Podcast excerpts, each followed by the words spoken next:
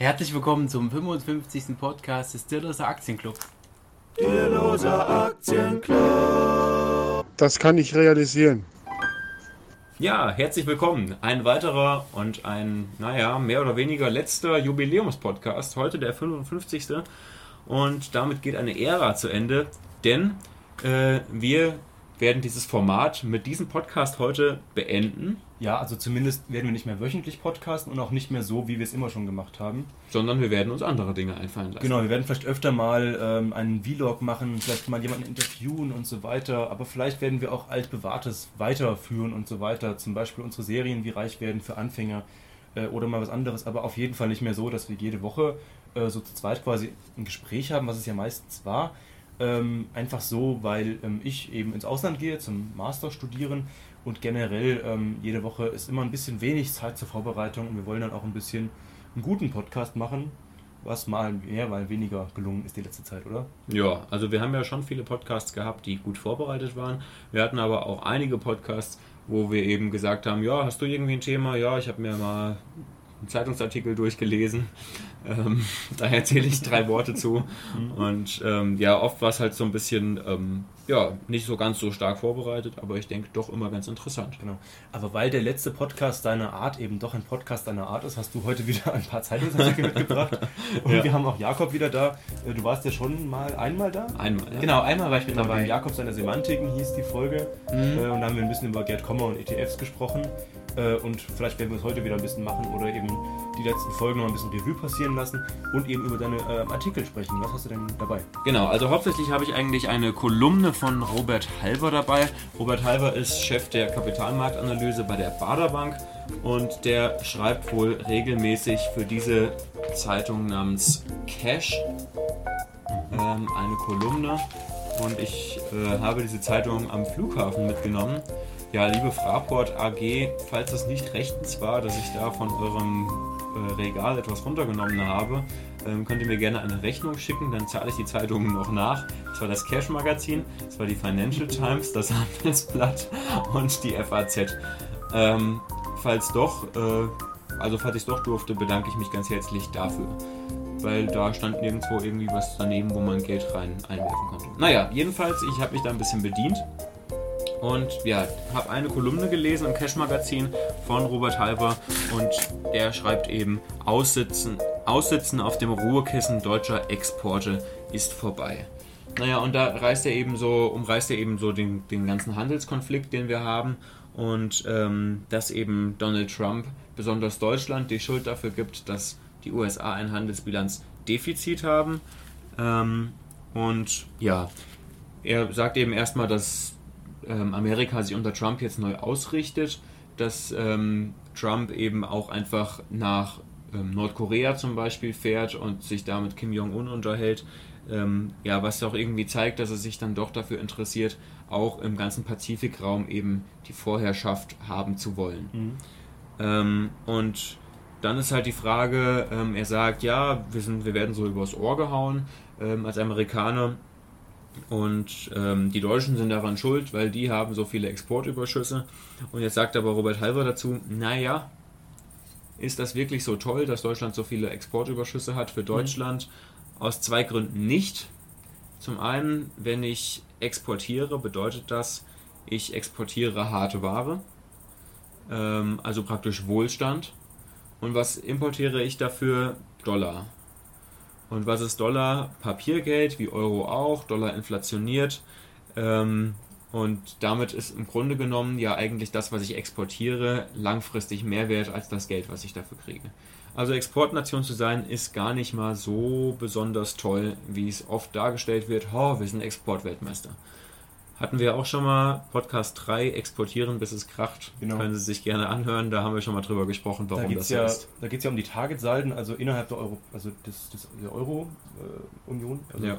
des ne, Eurosystems natürlich, also zwischen den Staaten, die eben den Euro als Währung haben, ähm, saldiert sich das eben bei der Europäischen Zentralbank auf in Form dieser Target-2-Salden. Äh, wenn das jetzt aber mit Deutschland und den USA ist, dann geht es ja wieder um zwei verschiedene Währungen, nämlich Euro und Dollar.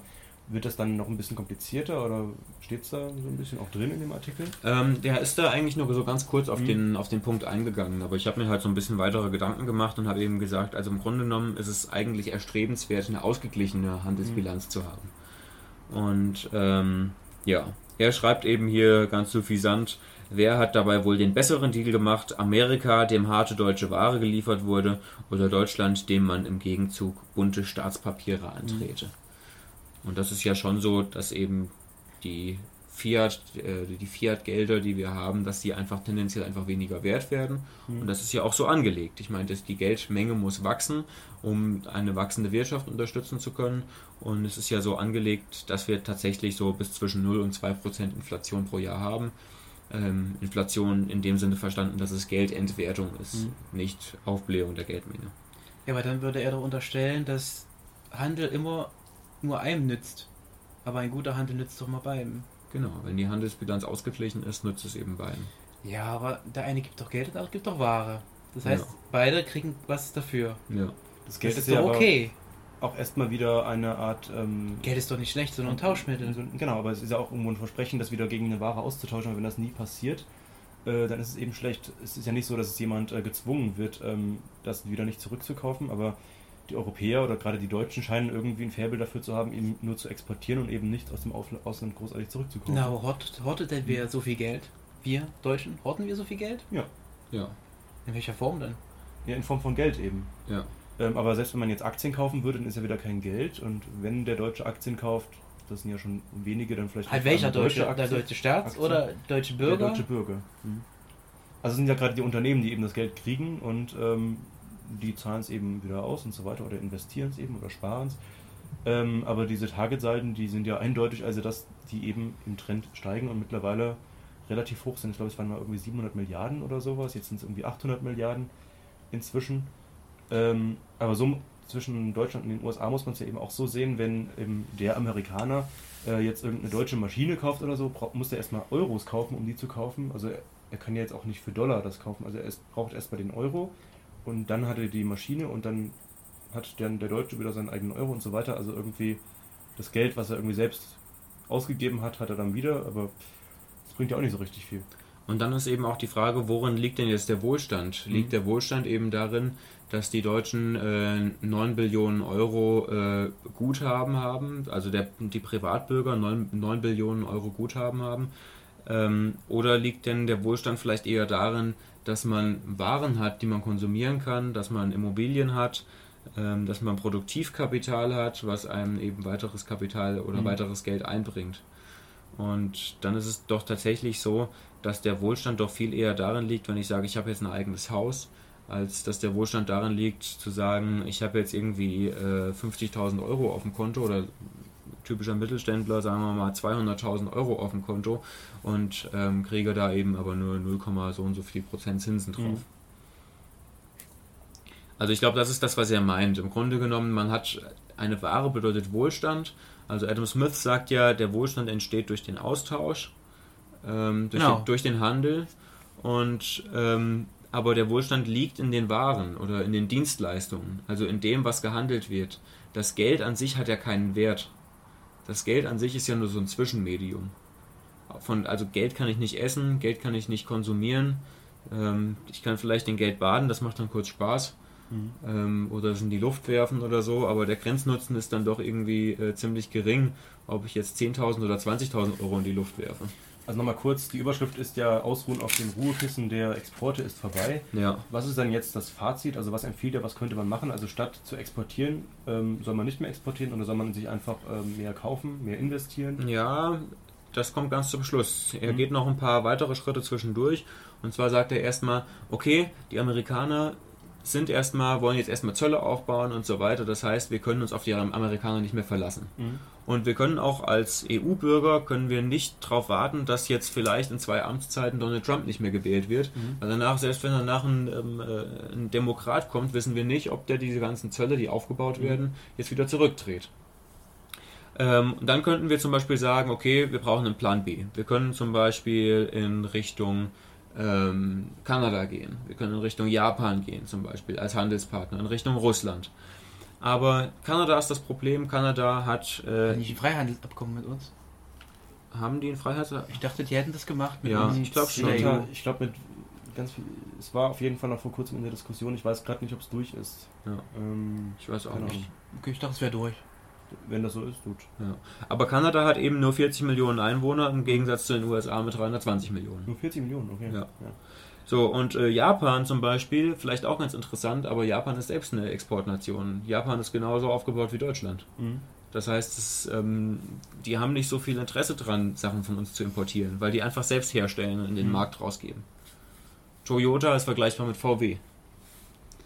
Ähm, dann äh, gibt es noch die Möglichkeit Russland, aber ähm, dadurch, dass äh, Russland ja irgendwie so im, in, im Verbund Europa-USA immer so als das kleine Land angesehen wird und die, die Bösen und so, äh, und so ähm, wird man sich da auch nicht drauf verlassen können, dass man mit Russland einen super Handelspartner haben Mhm. wird. Und äh, bei China äh, schreibt er eben, äh, für jede Handelsgefälligkeit Chinas werden wir einen Kotau machen müssen. Also es ist, äh, China ist tatsächlich einfach so eine große Weltmacht, dass wir, wenn wir mit denen handeln wollen, dass wir eben, ähm, ja, äh, dass, wir, dass wir uns eben gewissermaßen unterwerfen müssen, dass wir vielleicht auch politisch nicht unsere Werte durchsetzen können. Zum Beispiel unsere humanitären Werte, die wir, ähm, die wir gerne sehen würden in der Welt, die China vielleicht jetzt äh, nicht gewährleistet, ähm, die können wir nicht durchsetzen gegen einen viel zu starken, überlegen, überlegenen Handelspartner. Mhm. Also es ist alles ein bisschen schwarzmalerisch, was er macht. Das ist ja eine Kolumne, das ist klar. Ich ähm, würde jetzt nicht sagen, dass die Welt so schlecht ist, wie er sie jetzt hier darstellt. Aber worauf er dann im Endeffekt aus ist, ist, Deutschland ist aktuell von Importstaaten abhängig. Ähm, und wie können wir das ändern? Ähm, und er sagt eben, ja, okay, Berlin muss da tätig werden. Und zwar indem die Steuern für Geringverdiener ähm, gesenkt werden und die Sozialabgaben für Geringverdiener gesenkt werden. Weil so schaffen wir es eben, den Konsum im Land zu erhöhen. Mhm. Die reichen Leute konsumieren sowieso. Wenn ich äh, 100.000 im Jahr verdiene, ob ich davon 50.000 oder nur 40.000 abgeben muss, ich konsumiere sowieso. Und eine st- eine stärkere ähm, Dienstleistungsgesellschaft, die praktisch im Land konsumiert, ähm, schaffe ich eben dadurch, dass ich der armen Bevölkerung ermögliche, oder was heißt arm, aber der, der ärmeren Bevölkerung, Ja. der Unterschicht eben ermögliche, mehr Geld zu haben. Eben das ständige Thema kalte Progression, die Preise steigen, die Löhne steigen auch, aber ähm, das Steuermodell ändert sich eben nicht mehr und man rückt eben immer weiter in die höheren Prozentsätze und muss eben immer mehr Steuern zahlen Ja. äh, in Bezug auf das, was ich eigentlich übrig habe und so weiter. Und wenn das eben nicht angeschoben, angepasst wird, diese Kurve, ähm, dann gehöre ich irgendwann zum Spitzenverdiener, obwohl ich eigentlich äh, zur unteren Mittelschicht gehöre und so weiter. Und man weiß ja, es werden immer mehr Menschen, die den Spitzensteuersatz zahlen. Äh, und ja, Gerade die Tage habe ich auch Mhm. zum Beispiel ein Video gesehen von Florian Homm. Man mag von ihm halten, was er will, aber er hat eben auch gesagt, also überhaupt Steuern zahlen zu müssen unterhalb von einem Verdienst von äh, 2000 Euro ist im Grunde genommen ein Witz in Tüten. Mhm. Also man empfängt so viele ähm, Leistungen vom Staat, dass es äh, aberwitzig ist, da Steuern zu verlangen. Mhm. Es, es steht halt in, kein, in, in keinem Verhältnis. Man müsste halt irgendwie einen Freibetrag haben von 2000 Euro, bis man überhaupt mal Steuern zahlt. Mhm. Ist eine Idee auf jeden Fall, um das im Land ein bisschen aufzubessern. Und wenn die Leute mehr Geld haben, dann importieren sie ja auch wieder mehr. Mhm. Und dann haben wir eben diesen starken Außenhandelsüberschuss nicht. Vielleicht lese ich das Fazit, was er hier so in fünf Zeilen zusammenfasst, kurz vor. Ähm, angesichts sinkender Außenhandelsstimmung muss Berlin erkennen, dass wir aus dem langen exportsüßen Dornröschenschlaf wachgeküsst werden. Doch dies macht kein schmucker Prinz, sondern ein King of America mit stark handelsprotektionistischem Mundgeruch. Wagen wir endlich die wirtschaftliche Konterrevolution. Das nenne ich alternativlose Politik. Ja, ganz suffisant, wie Robert Halber halt immer so spricht. Mhm. Gerne mit vielen Bildern. Ähm, ja, das ist eben das, was er im Endeffekt sagt. Ähm, man kann dem viel zustimmen, denke ich mal, aber ich fand, was er vorher geschrieben hat, war sehr, sehr viel schwarzmalerisch. Mhm. Ja, es ist eben, ist eben eine Kolumne, wie schon gesagt. Ja. Ne? Ja. Ja, aber selbst wenn sich das alles verschiebt mit unseren Exporten, äh, egal zu welchen Lasten oder zu welchem Vorteil, es Es muss ja eine Veränderung in der Welt auch mal geben. Eben weil andere Länder viel stärker werden, als im 20. Jahrhundert das gewesen ist, muss sich ja alles verändern. Ja. Und die einzige Angst, die wir Europäer oder wir Westler haben, dass wir halt nicht mehr dann oben drauf stehen. Das ist halt arrogant von uns. Ja, das stimmt. Gut. Und du hast noch zwei andere Artikel, aber vorher könnten wir erstmal anstoßen. Ja, stimmt. Wir haben ja auch Bier aufgemacht und das wird warm, denn es ist ja immer noch die warme Jahreszeit. Ja, Prost! Prost. Auf den 55. und vorerst letzten Podcast. Genau. Ähm, ich habe gar nicht wirklich zwei andere Artikel. Ich habe nur im Handelsblatt auch ein bisschen was gelesen zu Donald Trump. Das ist aber jetzt, glaube ich, gar nicht so interessant. Ähm, da geht es so ein bisschen drum, dass er jetzt sich geäußert hat, dass er mit den Mullahs in Iran sprechen möchte und wie das so gewertet wurde. Also das ist, ähm, hat jetzt mit dem Thema nicht so viel zu tun und ist, glaube ich, auch nicht so interessant. Ähm, das andere war in Richtung Fangaktien. Hier in der Financial Times. Ähm, den habe ich nicht ganz so ähm, intensiv gelesen wie, den, wie die Kolumne von eben. Ähm, ist von John Plender. Ich weiß gar nicht genau, wer John Plender ist. Ich glaube, der ist ähm, Fondsmanager. Und ja, er geht so ein bisschen drauf ein, dass jetzt ähm, Anfang der Woche ist ja Facebook zum Beispiel so extrem eingebrochen. Ich habe es in meinem Depot jetzt extrem gemerkt, ähm, weil ich Facebook-Aktien habe und weil ich tatsächlich ja auch einen Optionsschein auf Facebook habe. Und das lag an unerwartet geringen äh, Gewinnen. Also Ja. die, waren, die waren gut, aber nicht so gut wie erhofft oder sowas. Nicht ne? so Das gut wie ist er das hofft. Typische. Genau, das Typische. Und War das nicht sogar ein bisschen anders, dass das sogar nur einfach Kleinigkeit war, dass es die Nutzerzahlen nicht so gestiegen sind, beziehungsweise die Verwendung von Facebook dass es deswegen ein riesengroßer Einbruch war? Ja, und sie haben auch gesagt, dass der Ausblick eben so ist, dass, das, dass die Firma demnächst nicht mehr 30% pro Jahr wächst, sondern vielleicht nur noch 20%. Ja, mein Gott. Also so, und da ging halt jetzt die Aktie extrem in die Knie. Mhm. Ähm, und daran merkt man eben, dass dann doch viele zittrige Hände in der Aktie sind. Ja, aber äh, Wenn man ich es jetzt weiß mal mit nicht- Kostolani ja. sagt. Ich weiß nicht, was Facebook jetzt für ein KGV zum Beispiel hat. Bei Amazon ist es ja mal bei 300 gewesen, jetzt Ja. zur Zeit glaube ich auch nicht mehr. Aber da sind ja eben hohe Erwartungen drin, weil Ja. ich ja einfach ein Vielfaches äh, für diese Aktie hinblättern muss, als die jetzt eigentlich abwirft. Und da sind ja riesige Erwartungen an die Zukunft. Und wenn dann eben diese 30% Wachstum nicht mehr eingehalten werden, dann hat das eben Auswirkungen, weil ich ja eben damit rechnen muss, dass es vielleicht irgendwann auch nochmal zurückgeht.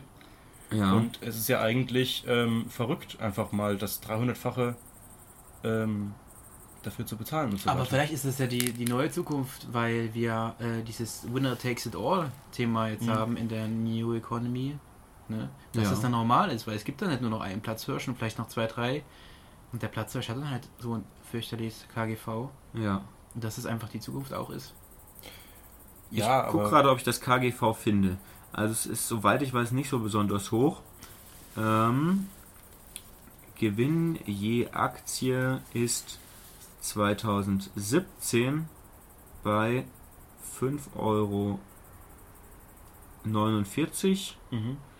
und die Aktie steht aktuell bei... Na, ich finde es überhaupt nicht. Das ist eine schlechte Seite, die ich gefunden habe. Tja, wollte ich mal schnell nachgucken. Ähm, ja, ich äh, finde es noch nebenbei, das kriege ich hin. Mhm. Ähm, aber jedenfalls ist es, ähm, äh, ist es so, dass viele zittrige Hände jedenfalls in diesen Papieren drin sind, wenn die eben bei so einer kleinen Meldung einfach mal 20% äh, sinken. Mhm. Und das sind ja einige äh, Millionen bzw. Milliarden Euro. Also er schreibt hier, since last Thursday, spectacular 120 billion dollar fall in Facebook's market capitalization. Also 120 amerikanische Billionen, das sind Milliarden auf Deutsch. Ähm, ich glaube, es war knapp ein Fünftel, oder? Also 20 Prozent. 20 Prozent Genau. waren es, genau. Ist, ist der Börsenwert runtergegangen. Ähm, aber es ist immer noch so, dass, die Aktie jetzt schon wieder gestiegen ist. Also zum Beispiel bei mir im Depot war es so, dass ich die Aktie vorher irgendwie mit 20 Prozent im Plus tatsächlich hatte. Dann ist sie auf grün gefallen, auf 0,0 und jetzt bin ich wieder 5 Prozent im Plus. Mhm. Mein Optionsschein ganz genauso, der war 100 Prozent im Plus, dann war er auf 0,0 und jetzt ist er wieder 10% oder 20 Prozent im Plus. Mhm. Also ähm, da ist schon noch genug Kapital da, um das wieder aufzufangen. Es gibt schon noch genug Leute, die daran interessiert sind. Was aber John Plender jetzt sagt, ist, dass viele dieser Firmen, das ist jetzt nicht vergleichbar mit dem, ähm, was wir in den 2000ern hatten oder in den äh, späten 90ern mit der Dotcom-Blase. Also es ist nicht so viel äh, dummes Kapital in diesen Firmen drin, aber dennoch ist es so, dass die einfach mittlerweile so eine große Marktkapitalisierung haben, dass sie von den Indizes sehr viel ausmachen. Und deswegen ist es zum Beispiel jetzt für ETF-Investoren so, dass die eben nicht so stark diversi- diversifiziert sind, wie sie denken. Und ähm, da hatte ich auch hier ein paar Zahlen drin. Ich habe das jetzt gar nicht so verfolgt. Also ähm, Facebook, Amazon, Alf, äh, Facebook, Amazon, was ist denn Fang alles? Facebook, Amazon, Netflix, Apple, Netflix, Google und Alphabet machen ähm, 12% vom S&P 500 aus. Okay, das ist jetzt nicht so viel. Fang mit 2a oder wie? Genau, mit Ja, 2 A. zwei ja. A's. Ach so. Und 27% des Nasdaq 100. Also sie machen einfach einen großen Teil aus und deswegen sagt er, okay, jetzt könnte vielleicht wieder die Zeit kommen, Warte mal. wo es... Achso, Apple, genau. Ich dachte jetzt Facebook, Amazon. Nee, Alphabet, Apple, Genau. Und G steht immer noch für Google. Genau. Auch wenn es Alphabet ist. Ja. Aber einfach, weil das, weil das Wort eben gut passt. Ähm, es ist eben einfach so, dass er jetzt sagt, okay, jetzt könnte die Zeit gekommen sein, wo die Value-Investoren vielleicht wieder Oberhand kriegen, ähm, statt eben alles ähm, Kapital ähm, bzw. Marktkapitalisierungsgewichte zu machen, wie die ETF das ja machen. Weil die großen Indizes eben einfach ähm, kapitalisierungsgewichtet funktionieren. Ähm, ja, und das fand ich ganz interessant ähm, für mich jetzt eher eine Sache zu sagen, okay, ich gehe nicht nur in ETF, sondern ich mache ETF einerseits und gehe vielleicht andererseits zusätzlich in Aktien, die ich für Value halte. Das heißt, die ich unterbewertet finde und ähm, wo ich sage, okay, das ist vielleicht ein Gegengewicht dazu. Falls wir jetzt einen größeren Crash haben, dann kann ich eben sagen, okay, die großgewichteten im Moment, die fallen dann vielleicht extrem, die auch ein großes KGV haben. Facebook hat soweit ich weiß, momentan kein großes KGV. Ähm, Apple auch nicht, aber äh, Amazon auf jeden Fall. Ähm, dass die vielleicht dann stark fallen und dann bin ich vielleicht irgendwie mit einer Johnson Johnson oder so besser beraten. Ja, ähm, also grundsätzlich interessant finde ich erstmal dieses Modell Fang, also weil sich das ja irgendjemand ausgedacht hat und erstmal diese Aktien zusammenwirft und dann so tut, als ob das irgendwie so ein Komplex wäre. Ähm, das sind ja angeblich alles Tech- Tech-Aktien, aber ich habe jetzt auch irgendwo erst gelesen, ist mir so aufgefallen, also teilweise Amazon zum Beispiel oder Netflix sind eigentlich zyklische Konsumwerte und nicht gerade Tech-Aktien, weil die ja davon abhängig sind, vor allem wer jetzt gerade kauft. Gut, dann kann man sagen, Amazon ist eigentlich wieder Mischkonzern, weil die ja auch ihre Server anbieten. Ähm, die haben genauso Amazon Prime Video und so weiter wie Netflix, dann eben ganz normal den Shop ähm, und diese ganzen Partnerprogramme. Ähm, und grundsätzlich auch bei, bei Google und ähm, Facebook, die sind ja eben von Werbung abhängig, ähm, was ja auch wieder mit Konsum zu tun hat. Also wenn die Leute nichts kaufen und auf diese Werbeanzeigen reagieren oder keiner diese Werbeanzeigen bucht, äh, machen sie auch keine Gewinne. Das stimmt. Ja. Ähm, ist auch wieder ein bisschen schwierig, ne? Ähm, ich habe gerade nachgeguckt, ähm, Facebook hat aktuell ein KGV von ungefähr 30. 30, das ist ja noch relativ Für, äh, also für 2017, genau. Ja. Also für so ein relativ gehyptes Unternehmen äh, ist es eigentlich relativ normal, ähm, normal. im Vergleich jetzt zu Amazon. Ja. Aber das Spannende an den Fangaktien war ja, dass man, wenn man die in den letzten fünf Jahren gehabt hätte, dass man damit einen Haufen Ja. Geld verdient hat. Auf jeden Fall. Mhm. Deswegen gibt es ja diesen Begriff wahrscheinlich Fang, oder? Hängt das damit nicht auch zusammen? Ich glaube, das hängt einfach damit zusammen, dass es die großen Unternehmen in der Tech-Branche sind in den USA. Gut, die wurden halt mal irgendwann so erfunden, dieser Begriff. Genauso wie BRICS. Die BRICS-Staaten, Brasilien, Russland, Indien, China, Saudi-Arabien oder so, oder Südafrika, Südafrika, ja. ähm, die haben ja miteinander auch nichts zu tun, sind in komplett unterschiedlichen Weltregionen, kulturell komplett unterschiedlich. Ähm, aber man kann jetzt irgendwie ein ETF auf BRICS-Staaten kaufen und so weiter. Was ja eigentlich ein bisschen verrückt ist. Einfach, das ist einfach so ein Konzept, das wurde erschaffen. Gut, Fang ist dann schon ein bisschen ähnlicher, klar. Ähm, Technologie, aber warum ist da jetzt Microsoft vielleicht nicht dabei? Weil es einfach ein bisschen älter ist und Ja. ein bisschen gesetzter und so weiter, könnte man sagen. Und Apple zum Beispiel, ähm, wenn man jetzt Apple mit reinnimmt, Mhm. ähm, Apple ist eigentlich ja auch schon eher ein konservatives Unternehmen. Mhm. Apple kann man eigentlich eher so in die Richtung Microsoft einordnen. Ja. Die verkaufen ja ganz, ganz, ganz stark Hardware. Mhm.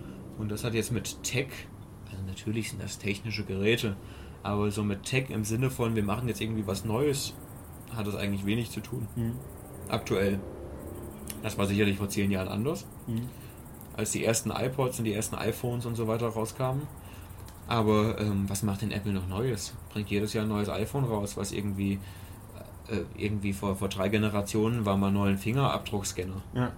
So, das ist jetzt nichts, was irgendwie jemanden vom, vom Hocker haut. Das bringt jetzt auch irgendwie keine großen Wohlstandsfortschritte für die Menschheit oder so, dass, dass sie ihr Handy mit dem Fingerabdruck entsperren können. Das heißt doch immer, dass die Apple-Besitzer immer so treue Kunden sind und dass Ja. deswegen dieser Unternehmenswert entstanden ist. Also es ist eine ein Marke wie kleines- Coca-Cola auch oder wie äh, Ja. sonst was. Der Fingerabdruckscanner ist ein kleines Add-on. Ich habe jetzt ein Huawei-Handy mit einem Fingerabdruckscanner. Das ist Mhm. schon ähm, irgendwie Luxus, weil du einfach den Finger drauflegst und schon ist das Handy an. Das ist noch hinten. Ja. Muss ich nicht mal irgendwie umgreifen oder so. Ähm, ja, aber gut, als das iPad rauskam, haben sich auch alle gewundert, wer braucht denn so ein übergroßes äh, Smartphone, äh, das quasi auch ein Laptop sein könnte. Und mittlerweile hat ja fast jeder ein Tablet, weil es einfach doch ganz praktisch ist oder so. Die Apple Watch ist noch relativ neu. Und diese kleinen kabellosen Kopfhörer, die jetzt, äh, wo ich Angst hätte, die fallen ständig raus. Ich weiß nicht, klar, können sie irgendwann auf die Idee kommen, nochmal was ganz Neues zu machen. Aber diese grundsätzlichen Dinge, die laufen wahrscheinlich erstmal weiter und die versuchen eben ähm, den Leuten jedes Jahr oder alle zwei Jahre ein neues iPhone und dann das Jahr drauf ein iPad zu verkaufen. Ja. Ja, aber nur zu dem, zu dem Thema, also das Konzept, das sind jetzt Mhm. irgendwie die tollen Tech-Werte und die sind irgendwie total, total innovativ oder so, Mhm. ist jetzt bei Apple jetzt so aktuell eben nicht großartig der Fall. Ja, aber jetzt auch Google ähm, beruht eben erstmal darauf, Daten zu sammeln und dann eben das in, für Werbung zu verkaufen. Und Werbung ist ja eigentlich ein relativ äh, blödes Geschäft. Ne? Also irgendjemand schaltet eben Werbeanzeigen. Natürlich sind irgendwie smarte Werbeanzeigen und die ganzen Produkte, die sind schon irgendwie auch sehr intelligent. Also wenn du jetzt irgendwie Auto fährst, Google Maps ist auf jeden Fall das beste Navigationssystem, weil einfach diese ganzen Daten erfasst werden und, nicht, und Google Maps weiß, wo welcher Stau ist und mich einfach da lang manövriert, wo es gerade am besten passt. Ich bin jetzt hin und wieder mal mit dem Auto wieder nach Frankfurt gefahren, sonst fahre ich ja Zug. Und es hat mich jedes Mal woanders rumgelotst und es ging immer schnell, war ich in einer Stunde 20 Minuten da. Und sonst fährt man halt irgendwie die, die immer selbe Strecke und aber je nach Tageszeit staut sich das eben auf der einen oder anderen Straße. Und jedes Mal lerne ich eine neue Autobahnabfahrt kennen. Aber man Ja. muss schon sagen, dass zum Beispiel jetzt diese ganzen smarten Werbestrategien, die, die Google Mhm. und Facebook zum Beispiel jetzt haben, ähm, dass die betriebswirtschaftlich schon extrem interessant sind. Ja klar. Also wir haben es ja jetzt gemerkt, ich habe ja, oder wir haben eine neue Seite gemacht, tubalernen.de Mhm. und haben einfach mal ein bisschen Werbung geschaltet bei Facebook. Mhm. Und du erreichst einfach mit 10 Euro, erreichst du 1000 Leute, die diese Sparte genau interessiert. Mhm. Und wenn ich jetzt überlege, wenn ich jetzt in Kassel zum Beispiel Plakatwerbung schalten würde, da würden acht Tage jetzt irgendwie 180 Euro kosten. Ähm, für, ich weiß nicht, wie, wie viele Plakate. Mhm. Und dann würden es vielleicht nicht äh, 1000 Leute sehen, sondern vielleicht 8000 Leute. Aber wie viele von diesen 8000 Leute, inter, äh, Leuten interessieren sich denn für Tuba? Ja, Vielleicht fünf. die Frage ist halt, Und, Mhm. und äh, das ist halt. Ähm, irgendwas wollte ich noch sagen. Dann sage ich mal kurz was. Also mich als Ja. Nutzer interessiert es aber eben nicht, jede Werbeanzeige zu sehen. Gut, wenn ich mich für Tuba interessiere, interessiere ich mich vielleicht mal für die Werbung von einer, einer, von einer neuen Facebook-Seite, aber wenn die mir jetzt jeden Tag äh, zehn Werbeanzeigen über den Feed spült, dann nervt mich das irgendwann und ich sehe halt teilweise echt immer dieselbe Werbung und mittlerweile kenne ich das alles. Und äh, das ist einfach sehr, ja, ähm, keine Ahnung, also ein bisschen aufdringlich eben. Ja, teilweise. Werbung ist doch immer so. man, ja, man geht ja einfach in die sozialen Netzwerke auch, um sich halt mit seinen Freunden und Bekannten aus, ähm, auszutauschen. Und ich glaube, das sinkt einfach extrem. Also mittlerweile, ähm, die Leute haben aufgehört zu posten. Ähm, das ist, glaube ich, statistisch, habe ich auch mal irgendwo gelesen. Man postet generell im Schnitt viel weniger. Die Leute sind viel weniger in Gruppen aktiv. Ähm, und man sieht auch die Beiträge seiner Freunde nicht mehr, weil einfach äh, ja, natürlich Platz für die Werbung sein muss oder halt von irgendwelchen Seiten. Und dieses Soziale an den Netzwerken geht eigentlich immer mehr verloren. Und wenn das einfach nur eine riesige Litfaßsäule ist, dann werde ich irgendwann auch nicht mehr freiwillig so viel Zeit darin verbringen, um mir die neuesten Werbeanzeigen anzugucken, auch wenn sie auf mich zugeschnitten sind. Das stimmt, ja. Die ein oder andere Anzeige, die halt mal neu ist, die interessiert mich natürlich. Dann bin ich auch dankbar, dass da irgendwie jemand das bezahlt hat und dann kaufe ich das vielleicht oder ich habe irgendwie mal eine Anzeige für ein Seminar gesehen, für Journalismus und so weiter. Da habe ich mich auch angemeldet, das war super. Und ohne Facebook-Werbung hätte ich davon vielleicht nie irgendwas mitgekriegt. Aber wenn es einfach immer die Finanzstärksten, sind, äh, die Finanzstärksten sind, die mich erreichen, und darum geht es ja eigentlich auch, Ja. dann interessiert mich das als Nutzer auch nicht mehr. Und wenn ich einfach auch nichts mehr von meinen Freunden sehe und so weiter, oder ich einfach nicht mehr die Forenbeiträge aus den Communities sehe, wo ich drin bin, dann verliere ich einfach das Interesse, dann auch daran teilzunehmen. Ja, aber mir geht es zum Beispiel schon so, dass ich über die Benachrichtigungen bei Facebook immer mitkriege, wenn jemand was zum Beispiel in die Mhm. Aktien mit Kopf-Community rei- reinpostet. Ja. Und ähm, das gucke ich mir dann hin und wieder auch mal an. Mhm. Und wenn jetzt zum Beispiel der Stern seinen neuesten Artikel bewirbt, Mhm. dann sehe ich das zwar im Newsfeed, aber nicht in den Benachrichtigungen. Mhm. Und ich persönlich nutze Facebook halt schon so, dass, dass ich da drauf gehe und dann sehe ich, okay, ich habe Benachrichtigungen, ich habe Nachrichten, da gucke ich zuerst drauf, Mhm. bevor ich irgendwie aus Langeweile da runter scrolle. Ja. Und dann erfahre ich eben schon das, was mich interessiert. Mhm. Also auch so was, was ähm, Foren und äh, Gruppenbeiträge angeht. Ja, also Facebook ist immer noch das Medium, wo man sich jetzt, äh, sich jetzt am besten auch mit, mit Interessensgruppen eben austauschen kann. Also früher gab es ja noch relativ viele Foren. Ich habe mich damals für Linux interessiert und dann gab es halt das Linux-Forum oder für jede Distribution ein eigenes Forum. Mittlerweile gibt es irgendwie alles auf Facebook. Meine Kamera heißt GH2 und es gibt ein Forum für diese Kamera und wenn man eine Frage dazu hat, kann man tausend andere fragen, die das auch irgendwie haben. Oder für meinen Master gibt es auch schon eine Facebook-Gruppe, man muss einfach nur suchen und dann sind einfach schon 50 Leute da und man kann sich dann mit denen irgendwie absprechen.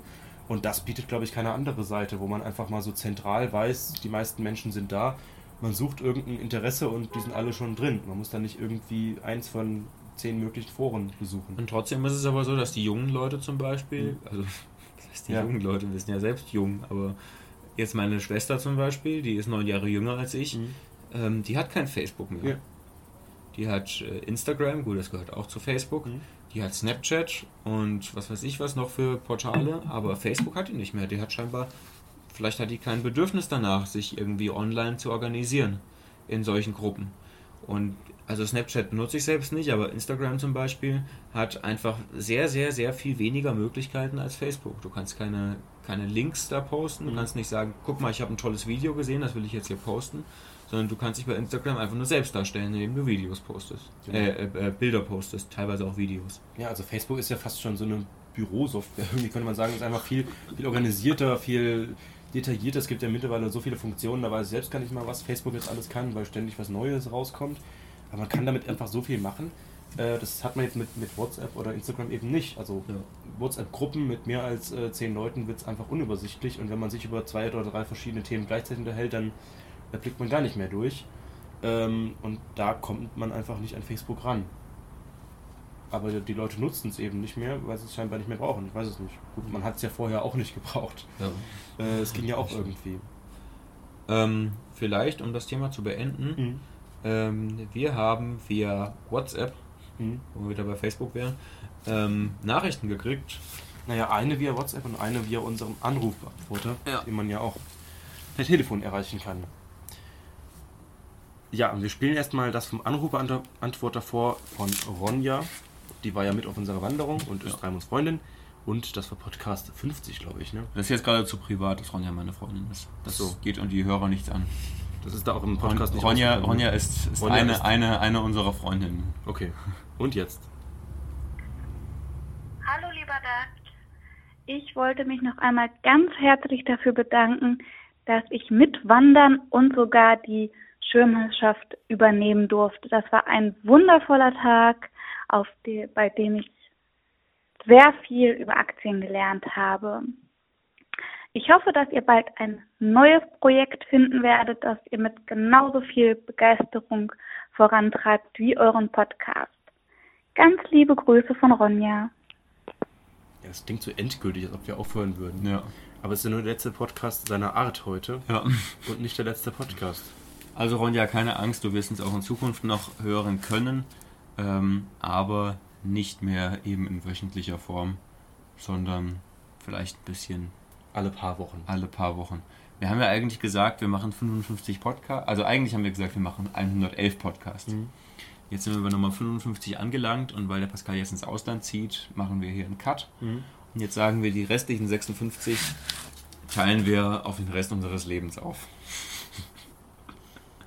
Das heißt, wir müssen jetzt, ähm, äh, ich bin jetzt 25, also ja, wenn ich jetzt pro Jahr noch einen mache, dann kann ich, Das ist aber auch eng. äh, kann ich 81 werden. Das ist okay.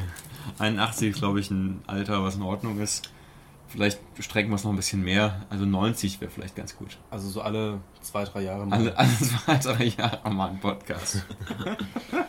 Mir ja langweilig. Oder der Podcast ist einfach sehr gut vorbereitet. Wir können ja so sechs Stunden Podcasts machen mit eingebundenen Interviews und allem möglichen.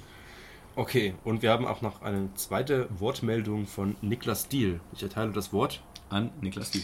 Lieber Duck, Ich bedanke mich recht herzlich für eure wöchentliche äh, Arbeit, die ihr da geleistet habt und freue mich, dass ihr auch die bildungsferne Schicht jenseits der Bankenwelt in Frankfurt äh, aktivieren konntet, ähm, sich über finanzielle Bildung äh, zu informieren. Ich wünsche allen, dass der DAC äh, immer in Erinnerung bleibt und in Zukunft noch stärker, mit noch stärkeren Inhalten zurückkommt. Äh, ich hoffe auch, dass ähm, die paar wenigen Folgen reich werden für Anfänger ähm, ein paar Leute motiviert haben, einfach mal einen Neubeginn zu machen, ähm, was die Finanzen angeht. Und ich kann mir auch vorstellen, sicherlich irgendwann noch mal wieder mit einer neuen Folge Reich werden für Anfänger dazu zu stoßen. Ich wünsche dem Duck und vor allem dem Raimund und dem Pascal alles Gute äh, für die Zukunft und ähm, hoffe, dass ihr weiterhin so kreativ bleibt. Ja, Niklas, ich hoffe auch, dass wir gestärkt aus dieser Krise hervorgehen, wie der Phönix aus der Asche, denn wir sind die Hydra. Wenn man einen Kopf abschlägt und dann wachsen gleich fünf neue nach. ähm, und auf jeden Fall wird es weitergehen, das können wir euch allen versprechen. Und ihr wusst ja auch schon gleich, wer unsere Zielgruppe scheinbar ist, nämlich die bildungsferne Schicht außerhalb des Finanzplatzes Frankfurt. Ja. Das wissen wir gar nicht so genau, vielleicht hat Niklas Marktforschung betrieben.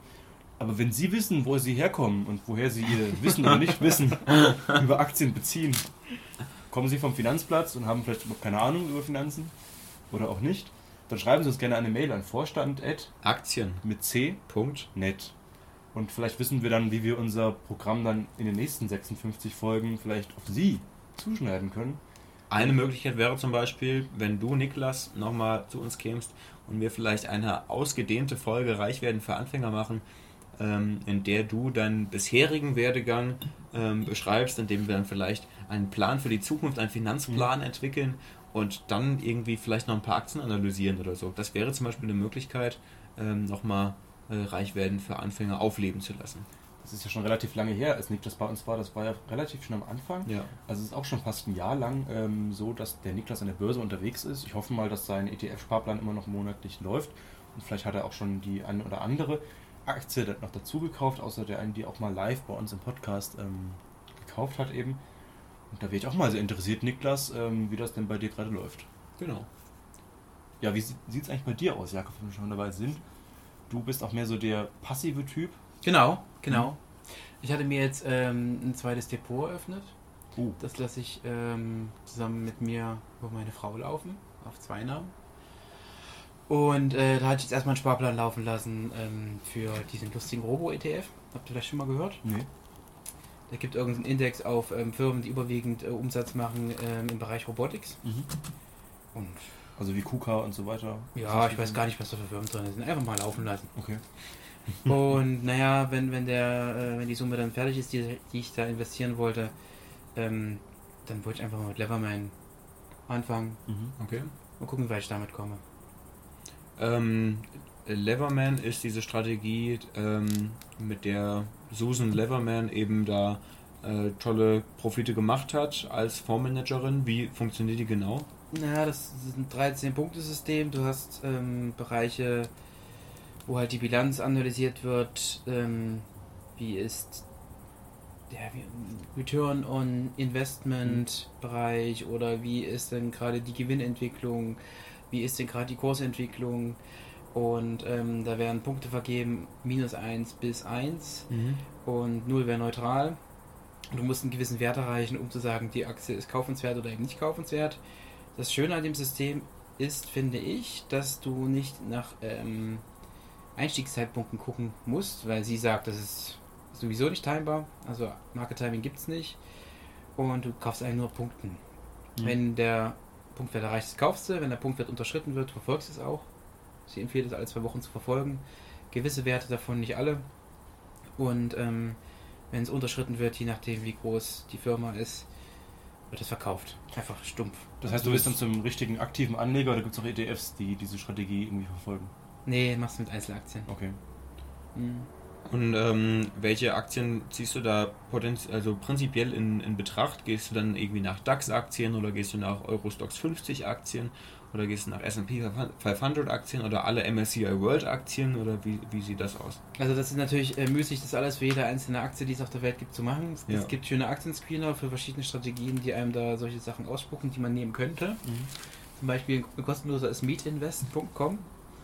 Ähm, da habe ich mir einfach mal ähm, eine Stocklist erstellt für sowohl Large Caps als auch für Small Caps. Ich wollte eigentlich eher nach äh, Small Caps gucken. Und jetzt habe ich halt parallel ähm, ein Börsenspiel angefangen Mhm. und teste das einfach mal aus. Witzigerweise war jetzt bei den Large Caps dabei ähm, äh, die Facebook-Aktie. Mhm. Die war, hatte ein Kaufsignal an, äh, keine Ahnung, im Mai hatte die ein Kaufsignal. Und jetzt, wo dieser große, ähm, das Problem war mit dieser Bilanzvorzeigen, Achso, jetzt. da, da war es vorbei. Dann war, es ein Verkaufssignal. Ja, selber okay. Deswegen habe ich die rausgeschmissen. Ja. Keine Ahnung, ich habe irgendwas noch, so eine, ein ein Goldschürfer habe ich jetzt noch mit dabei und ich habe auch ein Immobilienunternehmen in Skandinavien, das ich verfolge. Mhm. Und da es noch ein Spiel ist, gucke ich ab und zu mal rein, wie läuft das und wenn das unterschritten ist, wird es halt verkauft. Das ist ja ganz interessant. Ja. Deswegen ist halt, ich habe dann auch mal Sachen angeguckt wie, wie, net, äh, wie, äh, wie Tesla. Ist ganz Ja. lustig, weil diese Sachen sind ja total ähm, vom KGV her sehr hoch. Und ähm, die sind aber alles Firmen, die machen noch keinen Gewinn. Mhm. Die fliegen da alle unten raus. Ja. Alles nach diesem System nicht kaufbar, es sei denn, der Trend wäre so super und alles andere wäre so super, dass es dann doch wieder irgendwie im positiven Bereich kommt. Thema Tesla habe ich, glaube ich, auch in einer dieser Zeitungen hier was gesehen. Ähm, und zwar Tesla im Vergleich zum, entweder zum Dow Jones oder zum S&P 500. Ähm, ich weiß nicht, ob es hier drin war. Es ging auf jeden Fall darum, dass die Tesla-Aktie im Grunde genommen schlechter gelaufen ist in den letzten Jahren als der breite Markt. Und das auch noch einfach unter extremen Schwankungen. Also es ist irgendwie nicht so ein tolles Investment. Aber das ist eine der wenigen Aktien, über die mal so richtig viel berichtet wird. Einfach weil Elon Ja. Musk einfach äh, gut Marketing dafür macht. Ne? Das stimmt, ja. Und es wird ständig über die Tesla-Aktie berichtet, dass sie jetzt wieder steigt, dann fällt. Aber sie schwankt eben extrem. Ja. Also Also ist hier eben so ist es stark im. Fokus. Naja, ich weiß nicht, wo das war. Ähm, wir sind jetzt schon fast, also wir sind jetzt über 40 Minuten schon. Ich hätte vielleicht noch meinen. Move des Monats, den kann Ach ich ja. mal ganz kurz darstellen. ich ich habe mich jetzt endlich mal von meinem Ihr Move des Monats können wir das nicht nennen, das ist äh, zu, zu Mission Money alike. Wir müssen das Move der Woche nennen. Ja, aber ich will nicht jede Woche einen Move machen. Ja, ist doch egal, nenn's trotzdem, oder nenn's Moves, Move, Move, Move, 36 ist Move, des. Move des vergangenen Zeitabschnitts oder so. Move einer Ära. Du hast einen krassen Move gemacht. Du hast einen krassen Move gemacht. Könnte man noch machen. Ich gehe nach Schweden, dann machen wir das Röhrelse, das Bewegung. Okay, ja. Meine Röhrelse. Des Monats? Ja, meine Röhrelse des Monats. Ähm, ich habe meine Pro 7 Sat 1 Aktien endlich mal verkauft. Ähm, Wow. Einen kurzen Applaus dafür. naja, ich, gehaltener Applaus bitte. So ein bisschen. Weil die sind einfach 40% gefallen und ja, aber es jetzt nicht, weil ich das nicht mehr ausgehalten habe. Ich hätte auch vielleicht noch warten können, bis es steigt. Warum soll ich jetzt eigentlich warten, bis die wieder steigt? Ich hatte nämlich noch eine andere Aktie in Aussicht, wo ich gerne was reinstecken wollte. Das war jetzt eben die Deutsche Beteiligungs AG, wo wir ja auch ähm, Anfang des Jahres ähm, auf der Hauptversammlung waren und die ist eben auch die letzten Wochen sehr stark gefallen. Ähm, auch wegen ein bisschen komischer Kapitalmarkt-Kommunikation, ähm, aber im Grunde die Zahlen stimmen alle. Die Dividendenausschüttungsquote ist ähm, sehr gut, ähm, also es könnte auf jeden Fall noch mehr sein. Haben keine Schulden und so weiter. Das haben wir, glaube ich, ein anderes Mal schon besprochen im deutschen Beteiligungspodcast, meine ich. Ähm, auf jeden Fall habe ich da nochmal nachgekauft und ich werde nochmal einen anderen Teil ähm, in andere Aktien stecken und ähm, habe ich jetzt irgendwie drei verschiedene rausgeguckt. Ähm, also die werde ich mir noch ein bisschen genauer angucken. Entweder wird es vielleicht Vonovia, die habe ich schon im Depot, oder es wird Unilever oder Sixt. Okay. Wir haben, glaube ich, keine Zeit, dass ich jetzt eine großartige Aktienanalyse machen kann. Aber vielleicht kannst du die Ähm. äh, Aktien kurz porträtieren, umreißen. Genau, also Vonovia ist erstmal ein relativ großer Immobilienkonzern, der war mal also aus einer Fusion in Deutschland entstanden aus der Deutschen Wohnen und der Deutschen Ennington. Nein, die Deutsche Wohnen ist glaube ich noch eine eigene AG. Auf jeden Fall die Deutsche Ennington und noch was anderes.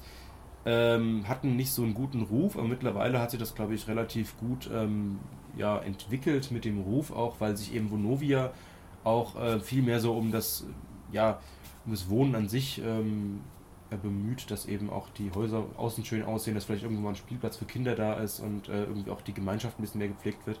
Also grundsätzlich machen äh, bieten sie erstmal Wohnungen so für die ganz normalen Menschen an, jetzt keine Luxusimmobilien. Deswegen habe ich da jetzt auch keine Angst irgendwie, keine Angst vor einem Platzen der Immobilienblase und so weiter. Ähm, also relativ bodenständig. Die sind jetzt auch expandiert nach Österreich, Schweiz weiß ich nicht, aber jetzt kürzlich glaube ich noch in, in Schweden ähm, auch was anderes aufgekauft. Also das Ding wächst eigentlich relativ stark und ich habe mir jetzt bei Comdirect zum Beispiel die letzten fünf Jahre mal angeguckt. Mhm. Also die Bilanzsumme wächst, die Gewinne wachsen relativ gut, ähm, auch die, die Gewinne je Aktie. Die Dividende wächst jedes Jahr und die ist auch relativ gering. Ich glaube, es waren so circa 20% der Gewinne je Aktie. Also da kann auf jeden Fall noch viel mehr ausgeschüttet werden. Das ist schon ein, ein ganz gutes Zeichen, anders als zum Beispiel bei Pro7 Sat1 oder Coca-Cola, die teilweise mehr ausschütten, als sie pro Aktie einen Gewinn machen. Und Ja. das ist ja immer ein relativ schlechtes Zeichen. Wenn dieser, Akt, äh, wie dieser Abstand eben relativ groß ist, dann kann man auch ähm, in der Hoffnung ähm, nochmal was kaufen, dass das vielleicht steigt und so weiter. Und ähm, es gibt eben auch Rückstellungen für Investitionen, also dass das Unternehmen eben wächst und so weiter. Ähm, ja, Sixt ist irgendwie auch eine Aktie, die immer so ganz gut hochgejubelt wird in so Dividendenstrategiegruppen. Ähm, hatte ich jetzt halt mal auch mal angeguckt, ähm, hat eine relativ gute Rendite, ich glaube zweieinhalb Prozent. Ähm, sind auch international tätig und haben eben nicht nur diese Autovermietung, sondern eben auch ähm, sowas wie Leasing, ähm, machen sowas wie ähm, Limousinenbestellungen, dass ich quasi mir ein Premium-Taxi bestellen kann, was jetzt nicht so mein Ding wäre, kann ich mir nicht leisten. Ähm, die haben jetzt vor, vor kurzem eben ihre Anteile an Drive Now verkauft. Das war so ein Joint Venture mit BMW. BMW, ja. Das gehört jetzt nur noch BMW. Kann man sich erstmal wundern, warum steigen die da aus, aber die haben eben viel mehr logisch. eigene Autos als Drive Now und ähm, ich habe jetzt heute auch ein Interview gelesen ähm, aus dem Handelsblatt mit dem ähm, Vorstandschef von Sixt. Ähm, wollen eben, also erstmal dieses ganze, diese Technik von dem Buchungssystem von Drive Now gehört immer noch Sixt und die verkaufen das quasi an BMW, aber die Software liegt eben bei denen. Ähm, das heißt, die verdienen immer noch an Drive Now mit, aber haben jetzt eben relativ ähm, gut eben Einkommen eben durch diesen Verkauf erzielt, investieren jetzt weiter nochmal in den eigenen Flottenausbau und nutzen dann die Software eben viel mehr auch für ähm, ihren eigenen äh, Mietwagenvertrieb, dass ich eben viel schneller mir einen Mietwagen bei Sixt holen kann und quasi mit dem Smartphone den Mietwagen öffnen, nicht mehr irgendwie ins Geschäft gehen muss und mir den Schlüssel holen und so weiter, so wie das vielleicht mit dem Carsharing bei Car2Go funktioniert. Da kann ich einfach äh, mir übers Handy ein Auto suchen, gebe einen PIN ein, äh, der auf, dem, auf der Windschutzscheibe angezeigt wird, äh, dann öffnet sich die Tür und ich fahre los. Ne? Ja. Ähm, da ist auf jeden Fall relativ Entwicklung äh, zu sehen und die Zahlen steigen auch jährlich. Äh, das ist dann auf jeden Fall nicht verkehrt. Und das dritte war Unilever. Ähm, ja, das sieht auch alles ganz gut aus, nicht so wild wie vielleicht bei Sixt oder Vonovia, die jetzt auch beide nicht so wild sind, die sind jetzt keine Tech-Aktien, ähm, aber es ist einfach ein Konsumwert und ich habe mir gedacht, äh, warum nicht mal ein paar mehr Konsumwerte kaufen, kann auch nie schaden. Die Zahlen stimmen aber wie gesagt auch. Und es sind eben auch relativ viele Marken da, die man so kennt. Kommt eben auch immer darauf an, was man schon so im Depot hat und in welche Richtung man sich weiter diversi diver diversifizieren möchte. Genau. Ähm, was da interessant ist und was dann eben eher uninteressant ist. Zurzeit habe ich, glaube ich, relativ noch viele deutsche Aktien. Gut, mit Pro7 habe ich jetzt weg. Daimler habe ich auch nicht mehr so groß. Die Deutsche Beteiligungs AG ist eine deutsche Mid-Cap-Firma. Ähm, ich wollte eh mal ein bisschen internationaler werden und deswegen würde sowas auch nicht schaden. Ja. Aber ähm, ich werde mir die drei Aktien auf jeden Fall nochmal genauer angucken und vielleicht blogge ich ja mal auf aktien.net. Warum Gute nicht? Idee. Wir könnten ja mal einen Blogpost schreiben. Ja. Das wäre mal ein ganz neues Format. Schreib doch mal de über deine Analyse, was du da so im Einzelnen rausgefunden hast Genau. und welche Aktie du dann im Endeffekt gekauft hast. Genau. Und wenn wir hier über Aktien sprechen, ist es natürlich niemals eine Kaufempfehlung Natürlich nicht. Und erst recht keine Beratung. Das ist keine Beratung. Ja. Wir bieten auch keine Beratungen an. Ja. Außer unentgeltlich. Ja. darf man das? Weiß ich nicht. Unentgeltlich? Lieber nicht. Einen Freund beraten? Ich kenne mich doch gar nicht aus mit dem Thema. ich auch nicht. Keine Ahnung. Diese Aktien, das ist doch nur was für Reiche. Das ist nur Spekulation. Nur Spekulation. Aber das, deswegen macht es ja auch Spaß. Ja. Und damit sind wir, glaube ich, auch durch für heute. Ja. Wir hoffen mal, es wird ein 56. Mal geben. Ja, sicherlich. Ich gehe mal sehr davon aus. Ja. Du bist wieder dabei dann, oder? Aber weiß ich noch nicht. Wir werden sehen. Du kannst dann auf jeden Fall mal was vielleicht über äh, Levermann-Strategie erzählen. Genau, wie sehr ich da ins Klo gefallen bin oder so. Wir machen oder mal was nicht. ganz Neues zum Abschied des letzten Podcasts seiner Art. Ja. Du kannst das Schlusswort sagen. Äh, wie ist das Schlusswort nochmal? Du kannst irgendwas Schlaues sagen zum Nachdenken und du kannst einfach sowas sagen wie Tschüss oder schöne Grüße, der Duck over and out oder so ähnlich. So, denkt dir was aus? Ja, nee, dann denke ich mir nichts aus. Schöne Grüße, der Duck, over and out.